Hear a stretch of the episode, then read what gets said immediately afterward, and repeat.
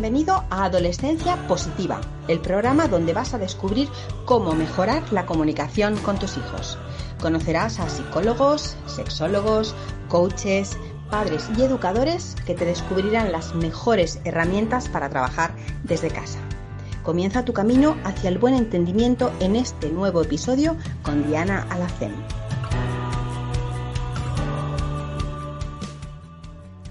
Hola, hola familias, ¿qué tal estáis? Bienvenidos a este episodio de Adolescencia Positiva. Como siempre, muchísimas gracias por estar ahí escuchándonos, acompañándonos, incluso aconsejándonos, porque gracias a vuestros comentarios, eh, pues bueno, nos ayudan a, programar eh, futuros eh, temas que os interesan y que, bueno, pues para eso estamos aquí, ¿no? Precisamente para ayudaros y acompañaros con, con las herramientas y las pautas para la crianza y el cuidado de nuestros adolescentes.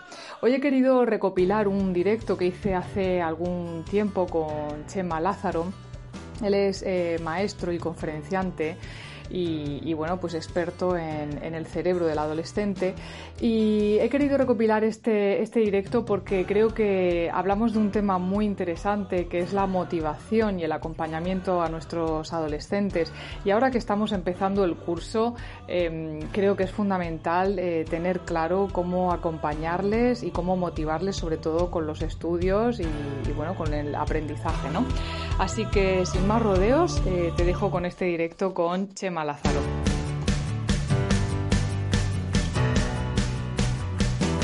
Bueno, a ver, Chema, vamos a ver. Yo quería hoy hablar contigo porque tengo eh, a un montón de mamás, supongo que a ti te pasará lo mismo, un montón de mamás que están muy preocupadas con, con, los estudios de los hijos, con la falta de motivación de los hijos. Luego hablaremos de cómo funciona el cerebro del adolescente pero mm, están súper preocupadas con, el futuro de sus hijos y, yo quería que nos contaras tú un poco tu historia, cómo fuiste tú de adolescente, cómo te iban a ti los estudios y qué fue lo que hizo que acabaras motivándote para llegar hasta donde estás ahí, para ver si les quitamos ese miedo que tienen todas las mamás. Pues, mola, ¿eh? Empezar por aquí.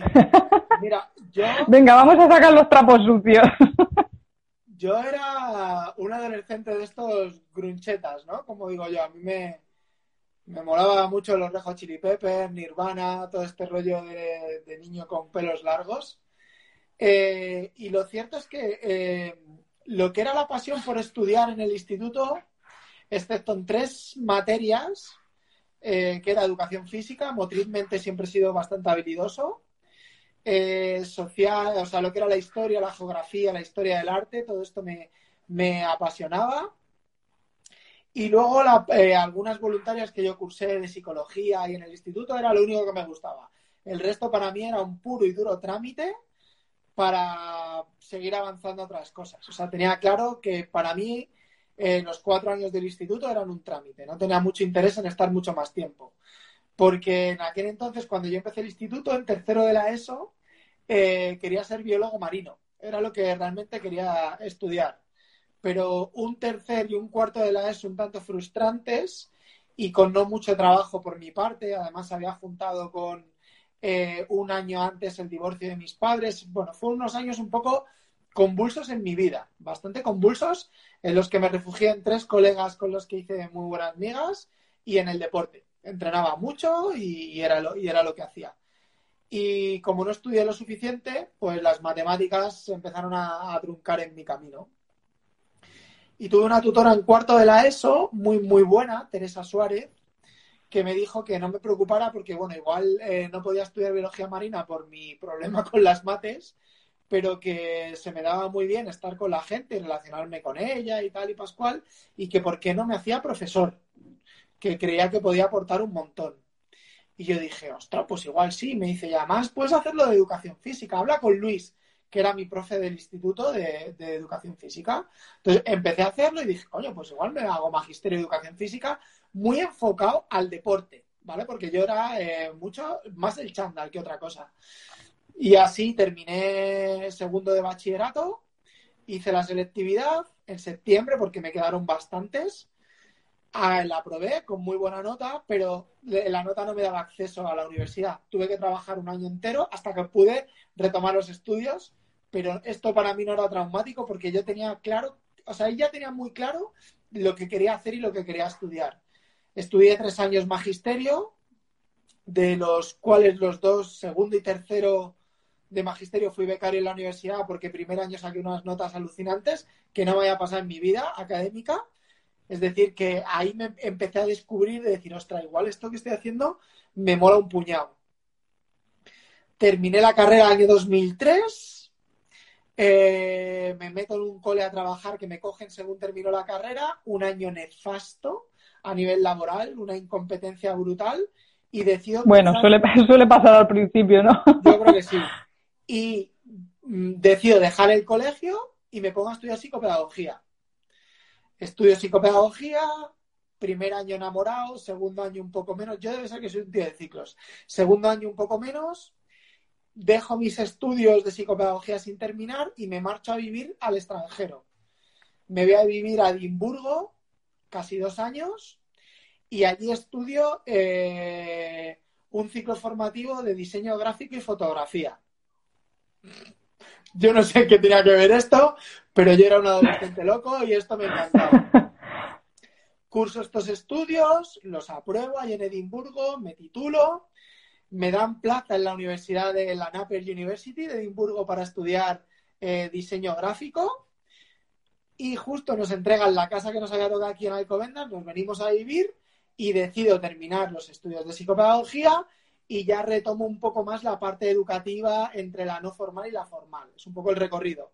Me meto ya en un cole que emprendo, me hago cooperativista, monto todo el rollo y en mitad de todo este transcurso, año 2013-2014, curso un máster de neurodidáctica y ahí ya empiezo a volverme loco. A despegar. Este del cerebro, etcétera, etcétera, hasta el día de hoy curso el máster, se me da muy bien los estudios de máster y me ofrecen quedarme como profe al año siguiente de haber terminado el máster. Ah, qué bien.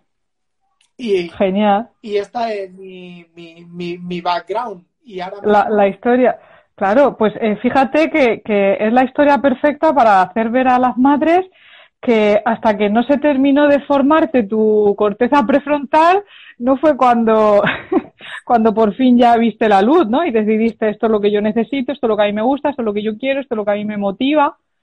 Total. ¿Verdad? Y luego, además, una madre, porque yo pasé la mayor parte de mis años críticos de adolescencia solo con mi hermana pequeña y mi madre, viviendo en casa los tres, y una madre que me ha dejado siempre mucho espacio al tomar decisiones. Eso es muy importante. Y ser responsable con las decisiones que yo haya tomado. Es decir, nunca me ha dejado, eh, me ha permitido abandonar un proyecto a medias. Me ha, obligado a terminar los proyectos y una vez que los he terminado, evaluar si el proyecto había sido adecuado o no. ¿No? Y eso yo creo que, que me ha dado mucha autoconfianza a la hora de, enfrentarme a los desafíos. Y mi madre es una tía sin estudios, pero con un sentido común brutal, ¿no? Entonces. Y seguro, y seguro que como todas las madres, en algún momento la habrás sacado de quicio, eh, se habrá puesto nerviosa contigo, habrás hecho alguna gamberrada.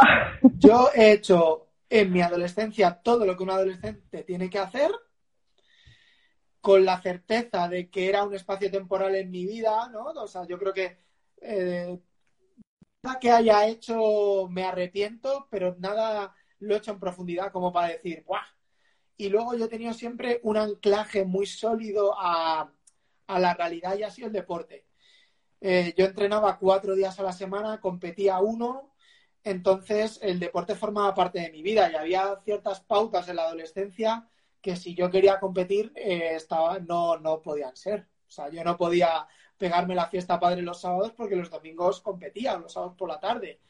Entonces, eran, y ahí he tenido otros, otros modelos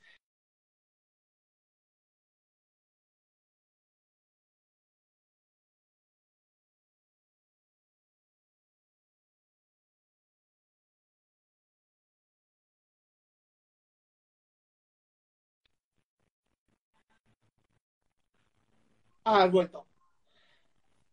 A ver, ahora, es que te he perdido por un momento. Sí, sí, sí, me he quedado callado. Te decía que he tenido entrenadores que me han ayudado mucho en esta otra educación eh, paralela y luego he formado parte desde los cuatro años eh, hasta los 26 en asociaciones de educación no formal.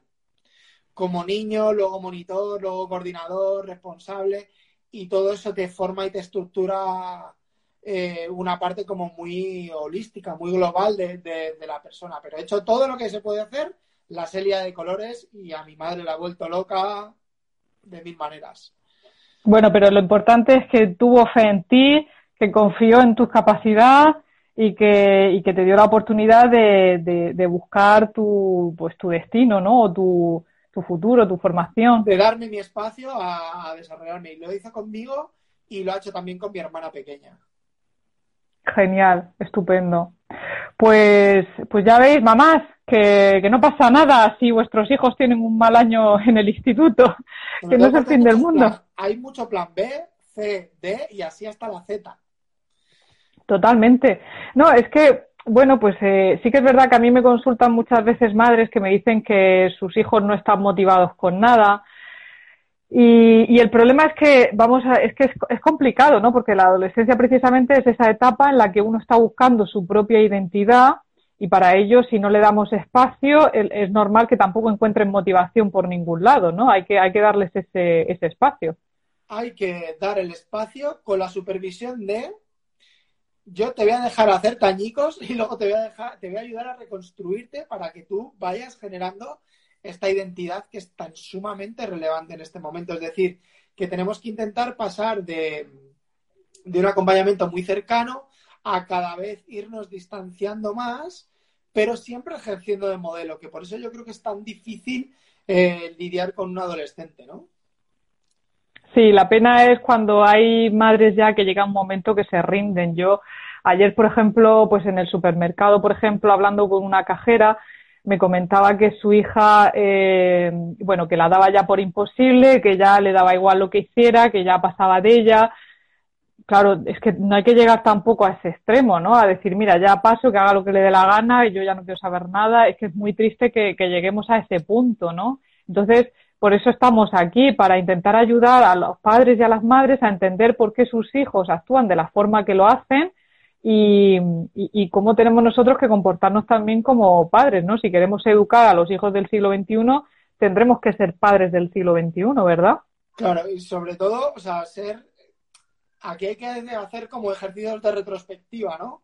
Cuando hemos llegado al punto de tirar la toalla, anteriormente hemos quemado un montón de etapas que han influido a que ahora tiremos la toalla, ¿no? Y, y es como, ¿cómo vamos a ir trabajando estos hitos para no llegar nunca a tirar la toalla y luego sobre todo entender que no se puede dejar a nadie por desahuciado, ¿no? Que, al fin y al cabo eh, la adolescencia, como dice un colega César, lo bueno que tiene es que se pasa. O sea, que se termina, que, que no es para siempre. A unos maduran antes que otros, pero todo el mundo termina abandonando la etapa. Con lo cual, es muy importante, yo creo, sobre todo en esta etapa, eh, todo el andamiaje eh, socioemocional que se genera alrededor del adolescente, ¿no? Sabemos que es una etapa como muy determinante de cambiar de las figuras de referencia de familiares a las secundarias, ¿no? que serían los iguales. Entonces aquí sí que hay un trabajo por parte de la familia de ayudar a nuestros hijos a que elijan buenas amistades. ¿Qué es lo que le está ayudando? Si no le está ayudando, ¿qué le está beneficiando? Y eso, entre otras cosas muchas, forma parte del desarrollo del pensamiento crítico de nuestros hijos y de nuestras hijas, que se cultiva desde edades muy, muy pequeñitas. Exactamente, sí que sí. Pues vamos, a, vamos al meollo. Eh, Chema, dinos cómo funciona el cerebro de un adolescente. ¿Qué es lo que hay ahí dentro de esa cabeza? Joder, pues es que eh, es como muy complejo eh, segmentarlo, ¿no? Pero vamos a intentar hacer como un análisis evolutivo de, cómo va madurando, ¿no? El cerebro. Genial. Si nos saltamos la etapa de primaria, en la que ya está madurito casi todo, ¿no? Hablamos de que la etapa de la adolescencia eh, se rige como, voy a decir tres grandes cosas, ¿no? Una de ellas es que eh, la parte fisiológica, el cambio fisiológico, conlleva cambio en las estructuras neuronales. Ese cambio en las estructuras neuronales es que se produce un fenómeno determinante que es la poda sináptica. ¿Qué quiere decir esto? Que la adolescencia, por el mero hecho de ser adolescente y tú llegar a esa etapa, el cerebro, todo lo que no usa, lo va a podar, lo va a eliminar, de tal forma que haya algún tipo de conducta que tenía nuestro hijo o nuestra hija que la adolescencia va a desaparecer. Y desaparece porque literalmente la ha podado. Entonces tiene que volver a construirla. Por eso aparecen conductas de desafío, conductas excesivamente en búsqueda de, sensaciones emocionales extremas, ¿no? Porque ha habido una gran poda de, de toda esa conducta. Otra cosa importante es que hay, parece que en la adolescencia hay como una, un, una, desacompañamiento de la emocional con la racional, ¿no? Es decir, que está como mucho más maduro la parte emocional, pero racionalmente están menos inmaduros. Es decir, que la corteza prefrontal está menos maduro. Es decir, están autogobernados por la parte emocional. La amígdala está tomando muchas más decisiones de las que en un principio le, le competiría, por encima de la parte emocional. ¿Qué ocurre? Que hay chavales que por, esa maduración de esa corteza prefrontal parece que son mucho más maduros. De hecho, las chicas en la etapa de adolescencia se las suele ver que son bastante más madurillas que los chavales. Y luego, otra cosa que empieza a aparecer en la recompensa, o sea, en la adolescencia, es que en la recompensa aprenden a postergarla más rápido. Y esto también es un signo de, maduración de la corteza prefrontal, ¿no? Entonces serían como los tres grandes acontecimientos que, ocurren. Y luego a nivel eh, fisiológico, por ejemplo, es una etapa eh, determinante en el, en el retraso de la melatonina.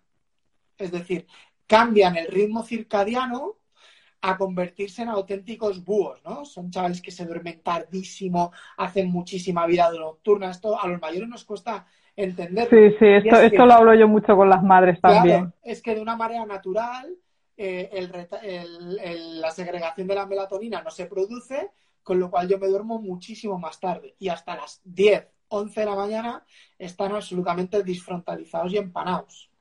claro, con lo cual ahora en esta cuarentena... Eh, pues las madres tienen que entender que ya que los niños no tienen esas obligaciones, en muchos casos, algunos sí, pero la mayoría no tienen a lo mejor la obligación de levantarse a las seis o a las siete de la mañana como cuando íbamos a clase normal, ¿verdad?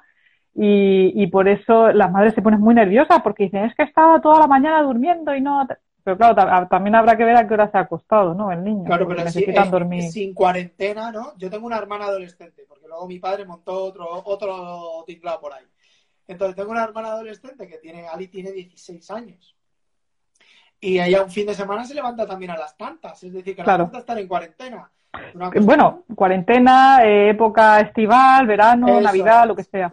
Es, más importante casi cómo vamos a estructurar el día a día de casa dentro de esta cuarentena, simulando lo más que podamos eh, una situación normal, ¿no? Igual que papá y mamá no se levantan a las 10 para empezar a trabajar, sino que aún con sueño se levantan, empiezan sus rutinas, ta, ta, ta, pues estas rutinas también son extrapolables eh, al adolescente, ¿no? Y aunque estemos en cuarentena, eh, los hábitos saludables a la hora de dormirse, acostarse, pues habrá que seguir trabajándolos y respetándolos, ¿no? El uso del móvil, ta, ta, ta, ta. Esto es bastante importante. Por supuesto que sí. Pues eh, yo te quería preguntar, Chema, eh, bueno, pues eh, uno de tus vídeos más vistos, yo creo, ¿no? En YouTube, el de, el de nunca le pidas a un niño que te preste atención, ¿no? Que yo añadiría algo más a esa frase, añadiría, y a un, a un adolescente mucho menos.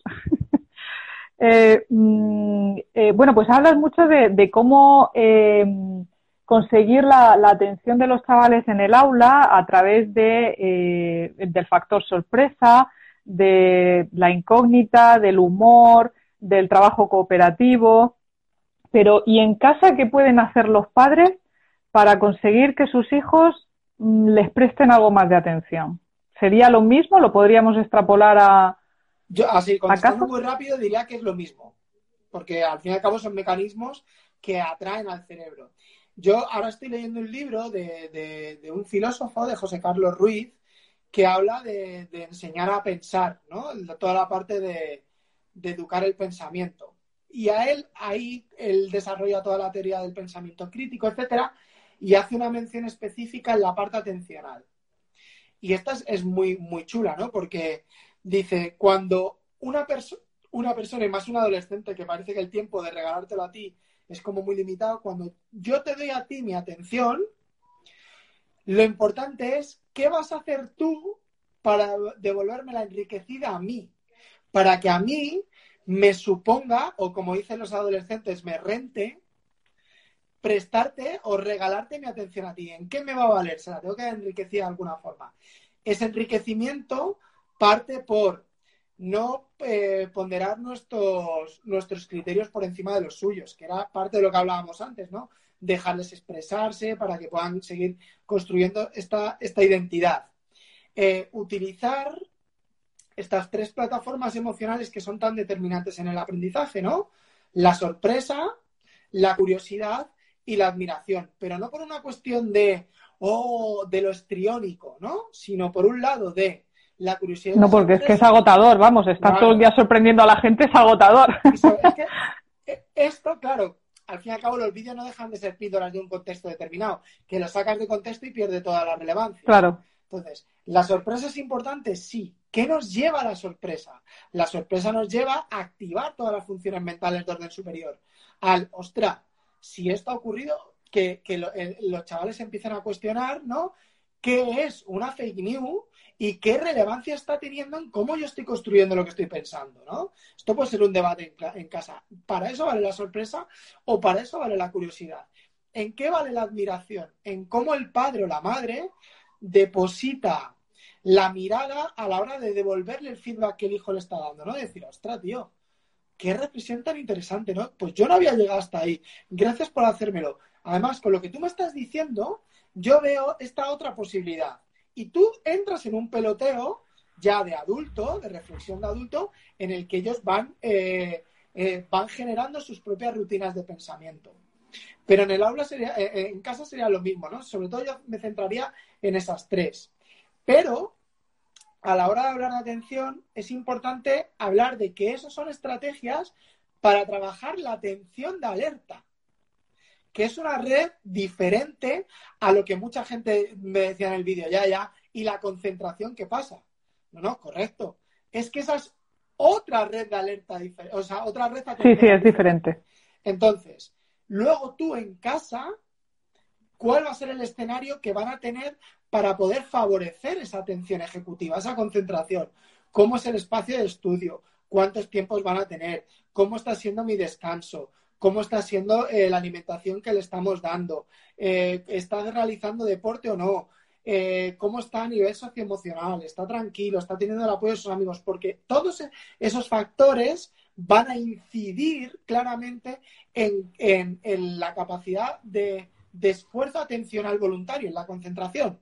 Si yo, claro, me acuesto todos los días a las tres y pico de la mañana y me estoy levantando a las nueve, pues no pretendes que haga ciclos de concentración extensos porque voy a estar tan fatigado que no lo voy a poder hacer. Entonces, esta parte es muy importante y así eh, con otro tanto. Es decir, que no solo vale con activar la red de alerta, sino generar los espacios eh, de la red de, concentración. Yo digo ¿Qué, me, ¿Qué me dices de la, de la hiperestimulación que tienen ahora también los chavales con los videojuegos y con, bueno, pues con Internet en general, las pantallas? Lo que más se les nota ahora es la multitarea, ¿no?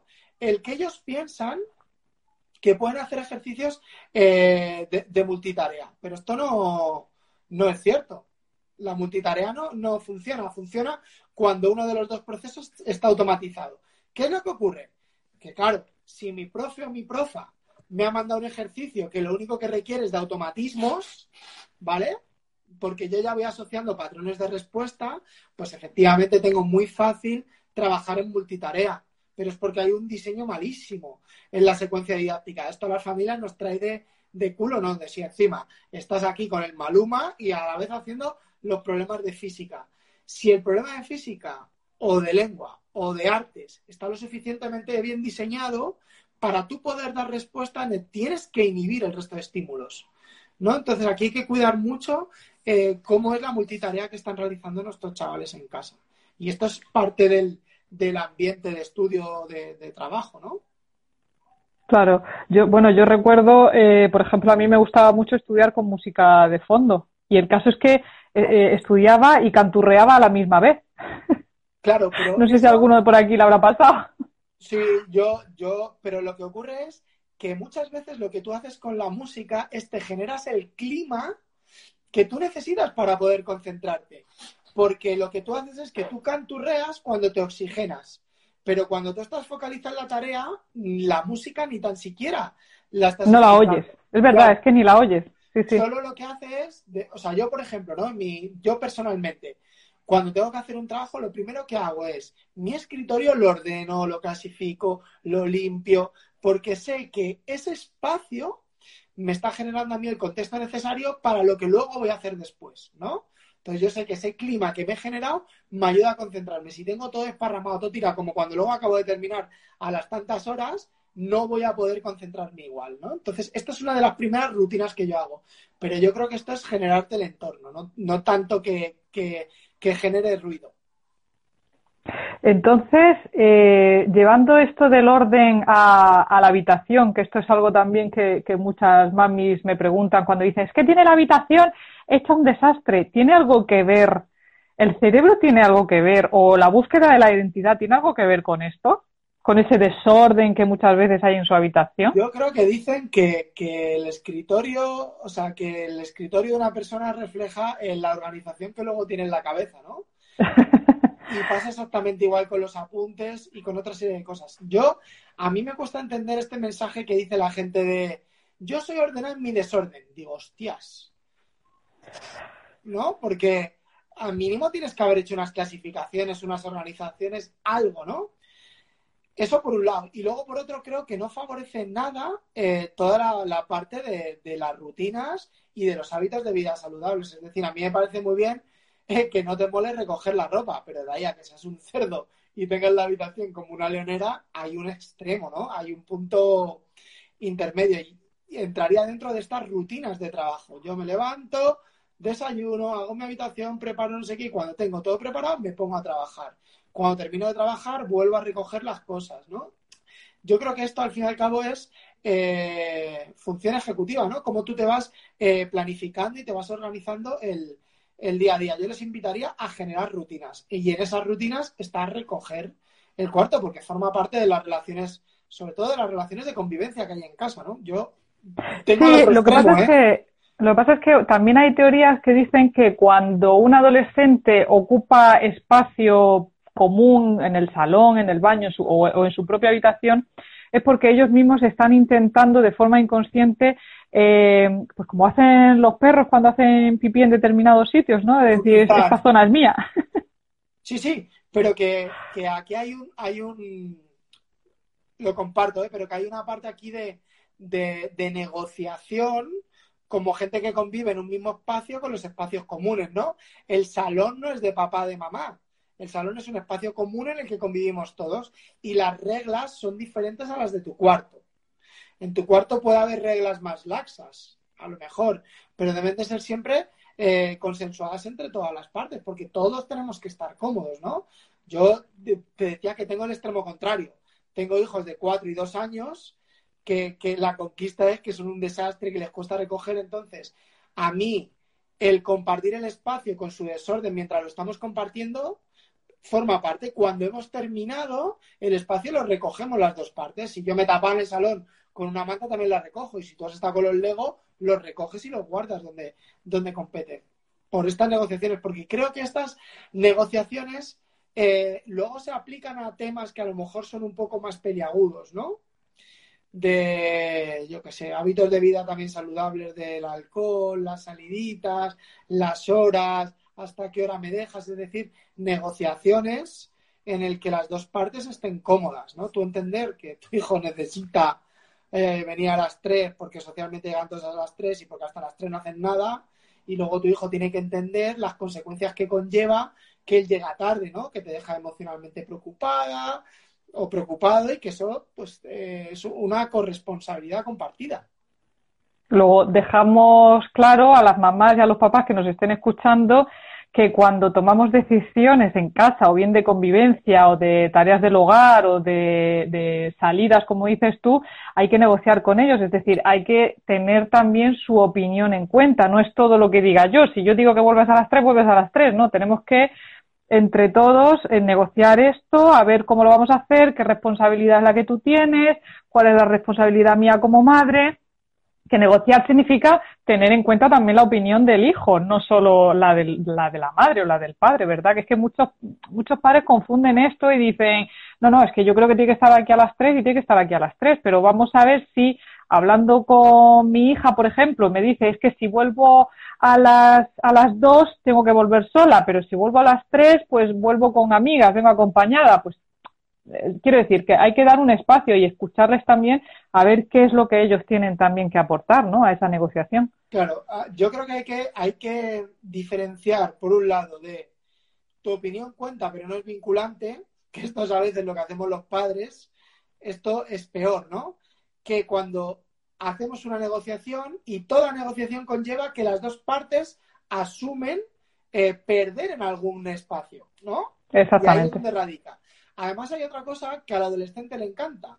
Y es que si tú le dices algo que no o que sí, va a buscar todo lo contrario a lo que le hayas dicho. Porque el cerebro necesita hacer esa, esa búsqueda de, de, de esos espacios desconocidos.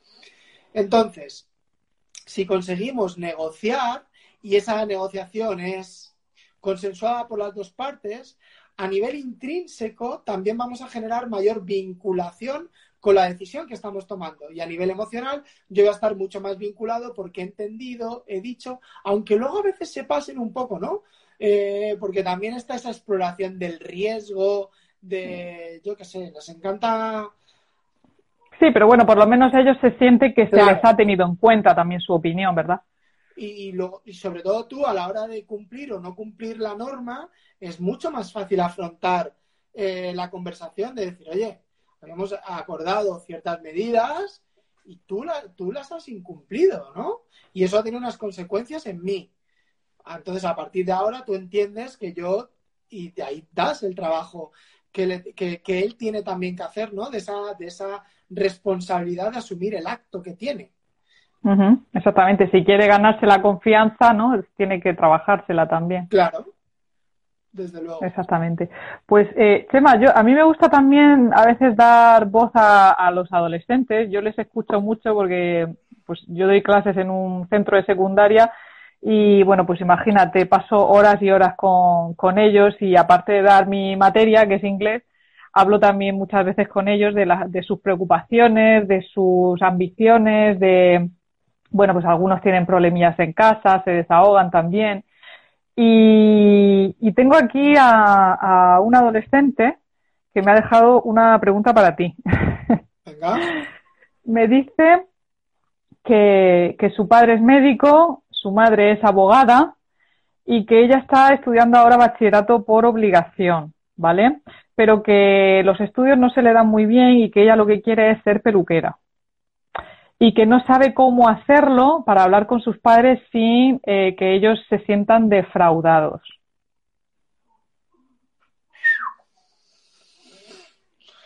Ostras. Ostras. ¿Qué te parece? Pues complejo. Claro, es que estos casos se pueden dar. O sea, casos de, de padres que tienen expectativas con sus hijos de futuro y que resulta que los hijos pues quieren hacer cosas completamente diferentes que no están dentro de los cánones o de lo que los padres esperaban para ellos. ¿Verdad? Porque el canon parece que es lo contrario, ¿no? Es ¿El qué? tenga pocos el canon parece que es lo contrario. Que yo tenga como pocos estudios y quiera que mi hijo tenga muchos. ¿No? Y le estoy metiendo otra presión al revés, por el otro lado, pero que al fin y al cabo Sí, sí. Es verdad. El caso es que siempre acabamos metiendo presión a los hijos. Claro. Queremos que hagan lo que nosotros no pudimos hacer en su momento, quizás.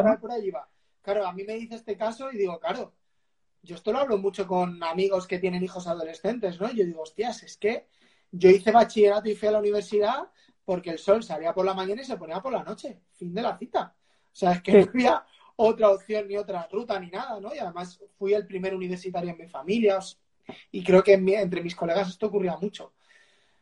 Entonces, ¿qué ocurre con lo contrario, no? Y ahora que tienen tantas posibilidades de tantas cosas que se pueden formar de tantas maneras diferentes, aquí habría que ver primero cuál es el también el modelo de la familia, ¿no? Porque a lo mejor, por lo que intuimos de ella, parece que no le hacen muchas gracias a, sus, a, su, a su padre y a su madre la posible decisión que ella va a tomar, ¿no?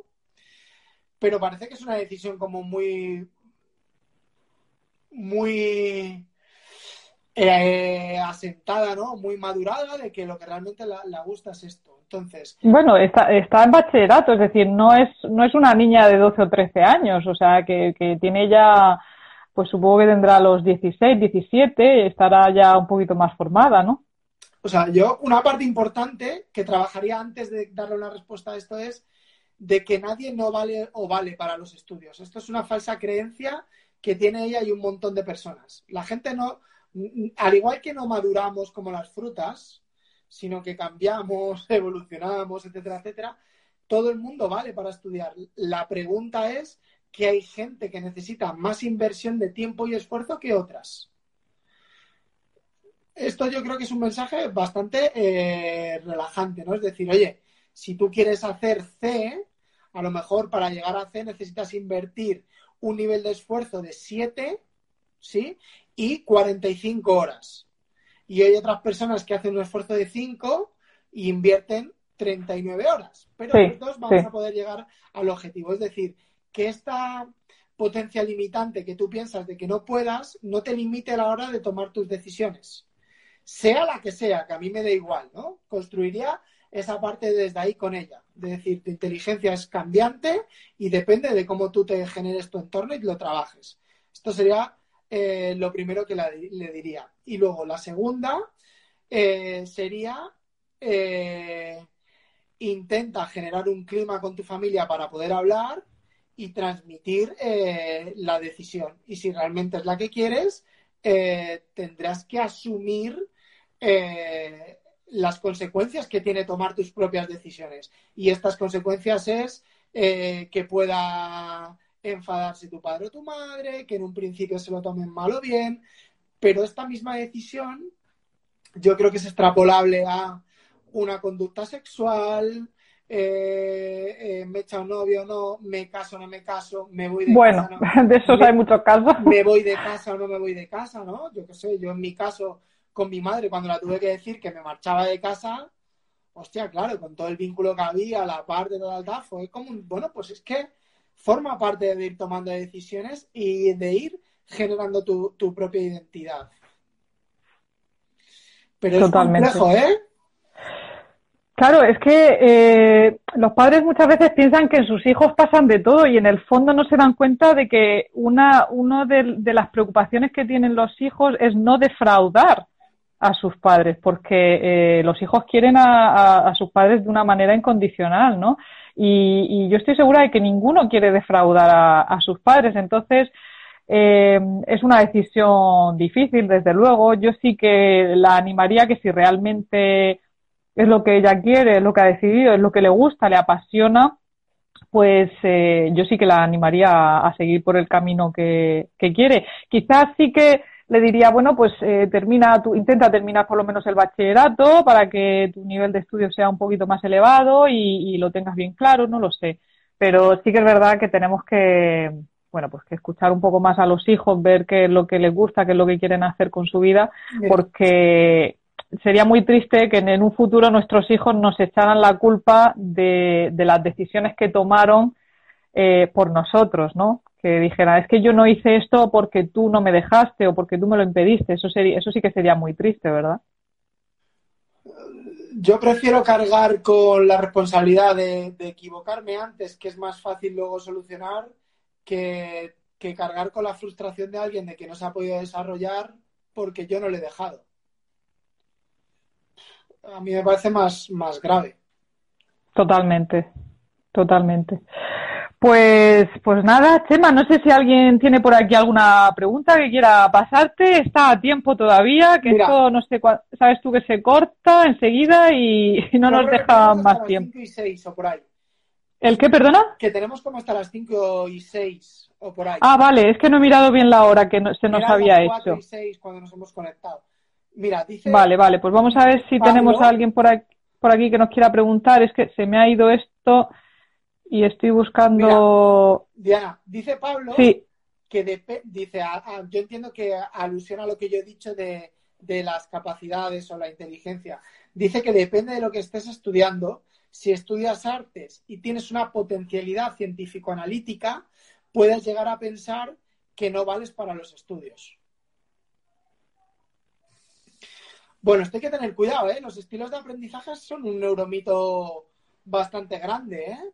¿vale? Es decir, las personas eh, tenemos potencialidades o, partes en las que destacamos más que el resto. La obligación de la escuela y de la familia es desarrollar el resto de potencialidades para que uno se desarrolle integralmente, ¿no? Yo siempre pongo el mismo ejemplo porque esto físicamente se ve muy bien. Hay personas que vienen eh, genéticamente predispuestas para ser más rápidas que otras. Con lo cual, a los rápidos, además de la rapidez, hay que trabajarle otras habilidades físicas, como es la fuerza.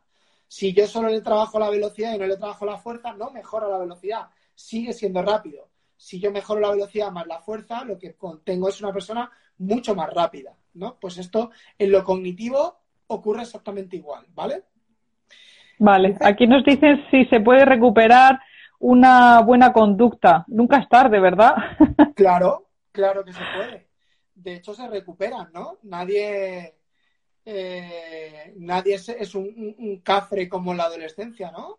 Eh, o sea, esas conductas desafiantes, eh, de, de, buscar el riesgo emocional por encima de la consecuencia que pueda llegar a tener, esto forma parte del, de, este cerebro, ¿sí? Y, y una vez en torno a los casi 24 que sabemos de media que termina de madurar esta corteza prefrontal, pues ya terminan de desaparecer todas esas conductas, ¿no? Pero cuanto más eh, solidificado o estructurado está todo el ambiente, vamos a reducir toda esa parte, ¿no? De, y eso se hace mucho con formación. Hay muchos chavales que dicen, ¿tú por qué no te has drogado? No porque no me llame la atención, sino porque he sabido cuáles serán las consecuencias. El resto de mis amigos han ido tomando las mismas consecuencias y hemos visto que era una gilipollez. Con lo cual, terminas tomando la decisión, no porque realmente no te apetezca probar el riesgo que eso conlleva, ¿no? Entonces, es, es muy importante, como decía, el desarrollo de este pensamiento crítico, que tu coste-beneficio siempre sea más grande el beneficio que el coste que vayas a pagar. Claro. Mira, aquí también otra mamá nos dice que eh, su hija no le gusta la carrera elegida, pero no tiene un plan B y están sufriendo bastante en casa ella y nosotros, dice. Claro, es que, pero plan B tiene que haber, seguro, o sea, tiene que haber algo que, que a todo el mundo le gusta algo, ¿verdad? Todo el mundo tiene... Esto, por ejemplo, los americanos hacen una cosa que mola un montón y es que cuando terminan el, el high school se toman un año... Un año sabático, exactamente. para vivir, que en realidad no es nuestra mentalidad de te vas a vivir la vida, no, te vas a asumir responsabilidades, tomar decisiones, ganar en autonomía, valerte por ti mismo, un montón de otras skills que te van a ayudar luego cuando te enfrentes a esto, ser más resiliente, ser más perseverante, ser más autónomo, te van a complementar. Entonces, yo hablaría con ella y, joder, si estamos sufriendo, ¿por qué hay que continuarlo? Por el mero hecho de terminar una carrera. Yo tengo un, un, primo que además creo que se ha conectado porque me ha, parecido verle. primo. 24 años, ¿no? Eh, le diagnosticaron relativamente tarde con TDA, déficit de atención. Él, desde que terminó eh, la ESO, lleva pica, pica, pica, pica, pica, pica por diferentes ciclos formativos, más perdido que el barco del arroz. Pues hace un año y medio ha encontrado lo que quiere. Pues ya está, no pasa nada. Es parte de, de la búsqueda. Hay gente que da con la historia la primera y otra que tarda mucho. Yo tengo ejemplos también de esto que no son sin, trastornos. Mi mujer eh, es psicóloga de estudios, terminó los estudios, hizo un máster en memoria, terminó el máster, decidió cambiar la vida y estudió la parte de diseño conmigo, luego álbum infantil ilustrado, luego terminó un máster de diseño de experiencia de usuario y ahora trabaja de esto. Es decir, que hay... Otro batiburrillo. Claro, que es que al fin y al cabo eh, no todo el mundo tiene la madurez suficiente para con 15 años tener claro a lo que se va a dedicar durante toda la vida, ¿no? Ni a veces los modelos o los ejemplos que le ayuden a encontrar esa vocación, con lo cual, pues habrá que darle el permiso a, tomar otra. No, no, y que nunca es tarde para nunca es tarde para estudiar una, una carrera o una profesión, es decir, yo puedo eh, aunque yo me haya, por ejemplo, yo me haya sacado la, carrera de filología inglesa en su momento, eh, yo no he dejado de seguir aprendiendo y de seguir haciendo otros cursos y otros máster y, doctorados y tal, porque yo creo que el aprendizaje no tiene fecha límite, o sea, es que podemos seguir aprendiendo aunque, aunque yo tenga la edad que tengo, yo tengo ya casi 43, pero lo mismo eh, el día de mañana me apetece hacerme la carrera de medicina, por ejemplo, porque me apetece saber y porque me gusta y porque es decir, que nunca es tarde, ¿verdad? Para... Lo que pasa es que tenemos prisa siempre, de hecho, tenemos prisa. De, hecho, en este mundo en el que todo es tan volátil, quien piense que por haber terminado una carrera, un posgrado, un máster y un doctorado deja de estudiar, ni de coña. O sea, si tú realmente quieres ser competente en el puesto laboral en el que estás, vas a tener que empezar a estudiar y a formarte durante toda tu vida. Yo ahora estoy leyendo filosofía ¿Por qué? Porque creo que es una pata que a la parte de mi formación en, educación la puede complementar. Y esto lo he descubierto ahora con 39 años. Pues chicos, pues es que es lo que hay. Habrá que, ir eh, formándonos en función de las demandas que nos va generando el entorno. Y, el, Problema, el problema, Chema, es que cuanto más lees y cuanto más estudias y cuanto más aprendes, más te das cuenta de que no sabemos nada. Esto, es horroroso. Esto es lo precioso. Yo eh, me, encanta hablar de un libro que me marcó mucho, que se llama el libro del not knowing, el libro del no saber. Y en este libro hablan de cómo aprender a gestionar la incertidumbre de tanto conocimiento, ¿no? Y dicen, eh, hace como una metáfora de, de circulitos, ¿no? Y dice que si este círculo es lo que tú ves, el perímetro es lo que tú no sabes, ¿sí? Es decir, hay más cosas que no sabes de las que tú sabes. Si tu círculo de lo que has aprendido es esto, tú fíjate cómo ha aumentado todo lo que ahora no sabes. Si ahora es esto, mira cómo ha crecido todo lo que tú no sabes, ¿no? Eh, por eso eh, los ignorantes son tan sumamente osados, porque saben tan poco que creen que lo que no saben es tan poco y es todo lo contrario, ¿no?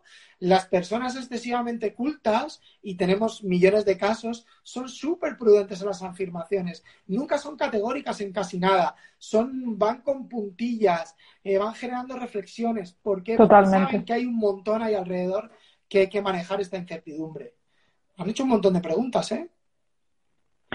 Eh, pues a mí no, a mí no, esto no me corre. A ver, eh, ah, vale, aquí. En ocasiones muchos chavales actúan de forma contraria a las recomendaciones dadas por los padres. ¿Es posible pactar? Claro, esto lo hemos hablado hace, hace un momentito. Vamos a ver más. Eh, ¿Puedes explicar el punto relativo a la recompensa? Aprenden a postergarla. No he entendido bien este punto, el de la recompensa. Esto es muy fácil. yo tengo un hijo pequeño, ¿no? Luca, tiene cuatro años y yo le digo, cariño, eh, si no recoges los legos, no salimos a montar en bici, ¿no? Eh, o mañana no iremos a montar en bici, para que se vea como más palpable. ¿Qué es lo que ocurre? Que para mi hijo mañana no existe. Está tan alejado que no existe. La recompensa tiene que ser inmediata, ¿vale? En la adolescencia, esa inmediatez la van cada vez más postergando cada vez más lejos. Entonces yo ya puedo negociar con mi hijo. Mi hijo ya puede saber que lo que haga en septiembre puede tener una repercusión en junio. ¿Sí? Ahora, va a haber chavales que por esta eh, madurez emocional lo van a poder anticipar más que otros. Entonces, eh, unos tendrán la conciencia de, joder, tío, no. hoy juega el Madrid en Champions, pero es que yo no puedo ver el partido. No puedo verlo porque tengo que hacer esto, esto, esto, porque saben que la recompensa va a tardar en llegar. Y habrá otros que digan, no, da igual, yo me quedo un rato más. Y eso va a tener mucho que ver, no tanto con aptitudes, sino con madurez emocional para poder tomar esas, esas decisiones. Y yo creo que esto se ve claramente en muchos niños, ¿no? Hay algunos que son procrastinadores, además, como muy cafres. Que yo, yo soy muy procrastinadora. Para mí es la palabra que, me podría englobar eh, como mucho más. Y hay otros que por esta madurez de decir, no, yo tengo que hacer esto y además lo hacen mucho antes, ¿no? Y está muy vinculado a, esa autorregulación emocional, a esa planificación, a esa perseverancia. Bueno, aquí, madre mía, aquí, ¿cómo trabajar las emociones más pasivas? Madre mía. La frustración, la tristeza, la ira. ¡Uh, madre mía! Esto, esto necesitamos otro directo, Chema. Pues yo diría exactamente igual que todas las demás, ¿eh? O sea, eh, la frustración es un momento de aprendizaje fantástico. Eh, la ira o el enfado o el miedo son motores que pueden eh, generar cambios muy, muy grandes en la persona. Ahora, yo creo que el modelo que las gestiona tiene que, tiene que manejarlas muy bien porque si no pueden eh, terminar por inhibirlas, que creo que va un poco por esa parte, ¿no? A veces eh, las familias tendemos a, quitar la parte de la frustración porque pensemos que esto le puede hacer daño emocionalmente a nuestro hijo o nuestra hija. Le decimos que no esté triste porque tal. Entonces, hay que gestionarlas. Eh, hay que, aceptar, ¿no? El o sea, hay que aceptar que uno está triste, que uno está enfadado, que uno tiene miedo, aceptarlo, observarlo. Y que el modelo sepa gestionar bien esto, ¿no? Yo ahora, por ejemplo, me está tocando parte de la envidia. Entonces, si yo no gestiono bien lo que es la envidia, eh, termino posicionando a un hijo por encima del otro, ¿no? En ciertas eh, conductas. Entonces tengo que ir validando que uno esté envidioso del otro, pero a la vez eh, lo que tengo que regular no es la envidia, sino la conducta que está expresando la envidia que está sintiendo. Entonces ahí tiene que haber una parte del adulto eh, muy fina, igual. Sí, hay que enseñarles a él. Vale. Eh, a ver, uy, espera, que se me va esto. Eh, vale, aquí dicen que con 46 años está haciendo historia del arte en la UNED, ¿ves? Nunca es tarde. Yo pedagogía en la UNED también ahora, que me matriculé también, de unas cuantas. Ah, qué bueno. No es cuestión de madurez, es cuestión de tener las opciones que necesitas para poder elegir, la formación no termina jamás, es, lo maravilloso. M de Moa, es mi mujer. Ah. No es que esté de O aceptar que siempre habrá un favorito y no pasa nada. Eh, no, sé, no sé a qué se refiere con un favorito, a un hijo favorito. De mis hijos, creo que he dicho. Ah, vale. No, no. Les quieres diferentes, no es que sean favoritos. Yo creo que, que les quieres diferentes. Eso es. Pero favor no, no termina de haber nunca. Genial. bueno, madre mía, yo creo que hemos resuelto un montón de, preguntas por aquí, ¿verdad? Mira qué guay, dice Pablo que la formación no termina jamás y eso es lo maravilloso de aprender. Sí, sí. Eso es, yo estoy tan de acuerdo con eso porque e, esto mola mucho, ¿no? Y aquí voy a hablar como familia, no como educador.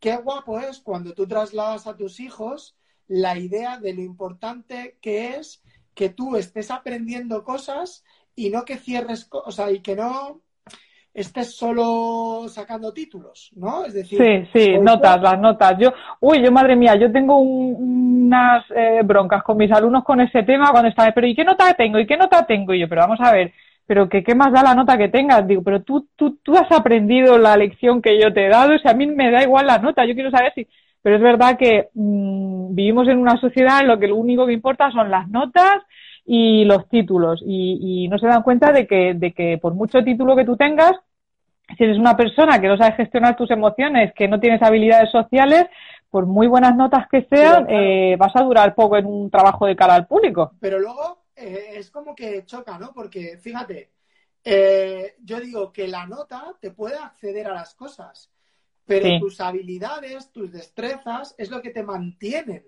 en las cosas que la nota te ha llegado. Es decir, que son exactamente igual de importantes eh, la una que la otra. Si yo soy un excelente profesional, pero eh, tengo una nula gestión emocional, eh, tengo un pensamiento creativo de un zapato, tengo una capacidad de resiliencia de una celga. Pues claro, al fin y al cabo mm, va a durar muy poco mi capacidad de, continuar siendo un gran profesional. Y luego es curioso porque, por ejemplo, la mayor parte de los de los de las empresas como muy innovadoras o que facturan mucho en el IBEX 35 o, del tipo, eh, además de los currículos, se centran en otras cosas que apenas se ven, ¿no? Cuánto de creativo es uno, eh, qué ocio Exactamente. dedica a otras actividades. Es decir, que no podemos perder nunca de vista el estilo de vida que llevamos, porque eso va a estar muy influenciado a cómo luego nos vamos a desarrollar.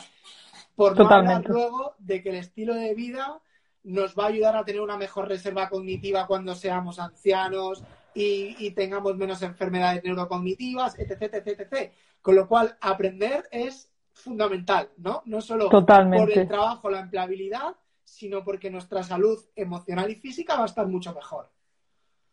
Dice aquí Cristina que tiene lucha, tiene una lucha con el docente, las notas las dan en público y no ensalza ni el esfuerzo ni el aprendizaje, ya, pero no podemos entrar en, el comportamiento del docente.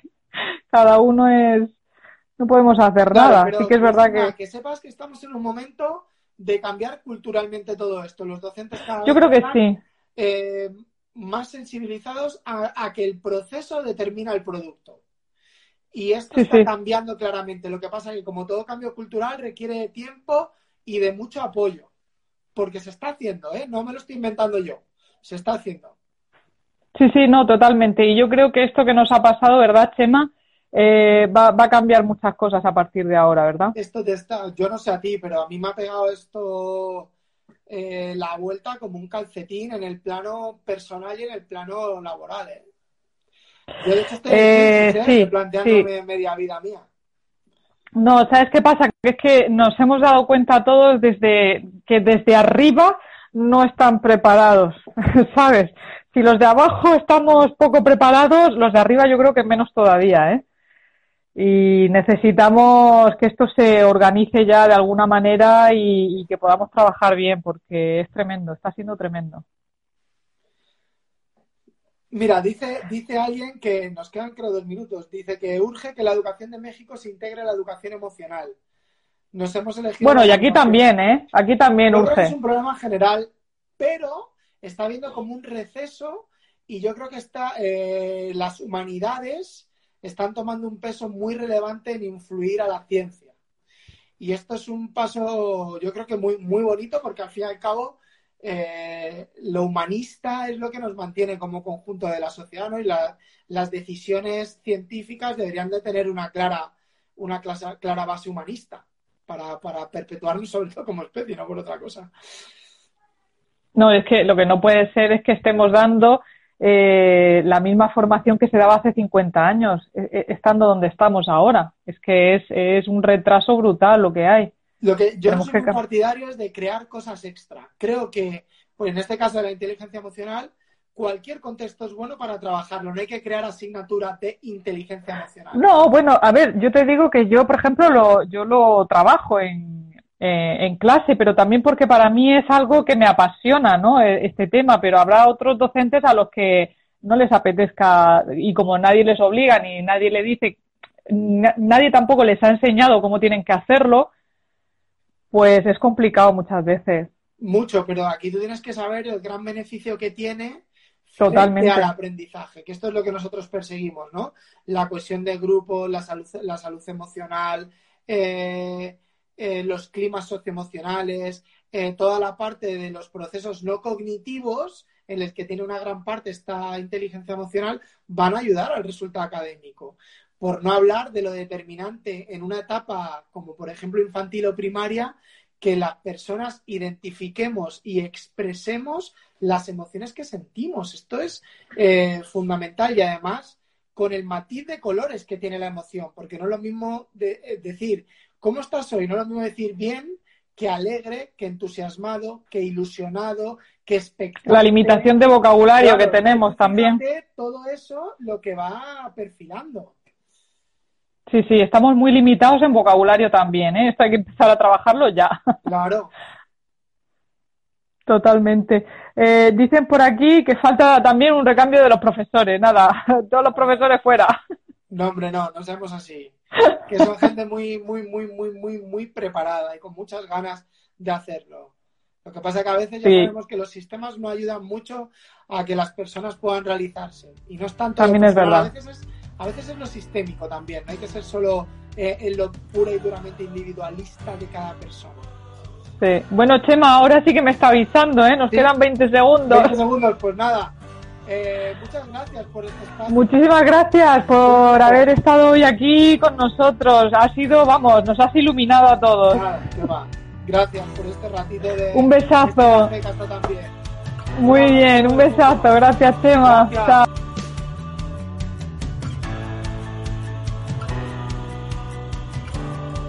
Bueno, ¿qué os ha parecido el, directo con Chema? La verdad es que, bueno, como dirían por ahí, Chema es un tío cojonudo, eh, sin, sin mayor rodeos, ¿no? Eh, y aparte es un, gran profesional. Eh, bueno, le damos las gracias desde aquí a Chema por haberse prestado a, guiarnos un poquito y a orientarnos con, nuestros adolescentes. Y antes de despedirme, recordarte que volvemos este jueves. Eh, en este caso estaré yo conmigo misma, bueno, pues intentando transmitir algunos conocimientos, algunas herramientas, metáforas, reflexiones para que os puedan ayudar también con la adolescencia, ¿de acuerdo? Así que nos vemos el próximo jueves. Muchas gracias y como siempre, muy, muy feliz maternidad. Chao. Gracias por formar parte de la tribu de Adolescencia Positiva. Esperamos tus comentarios y opiniones sobre este podcast, ya que nos ayudará a seguir con este maravilloso proyecto. Si deseas seguir formándote con nosotros, visita la web adolescenciapositiva.com y recuerda, los buenos hábitos formados en la adolescencia marcan toda la diferencia.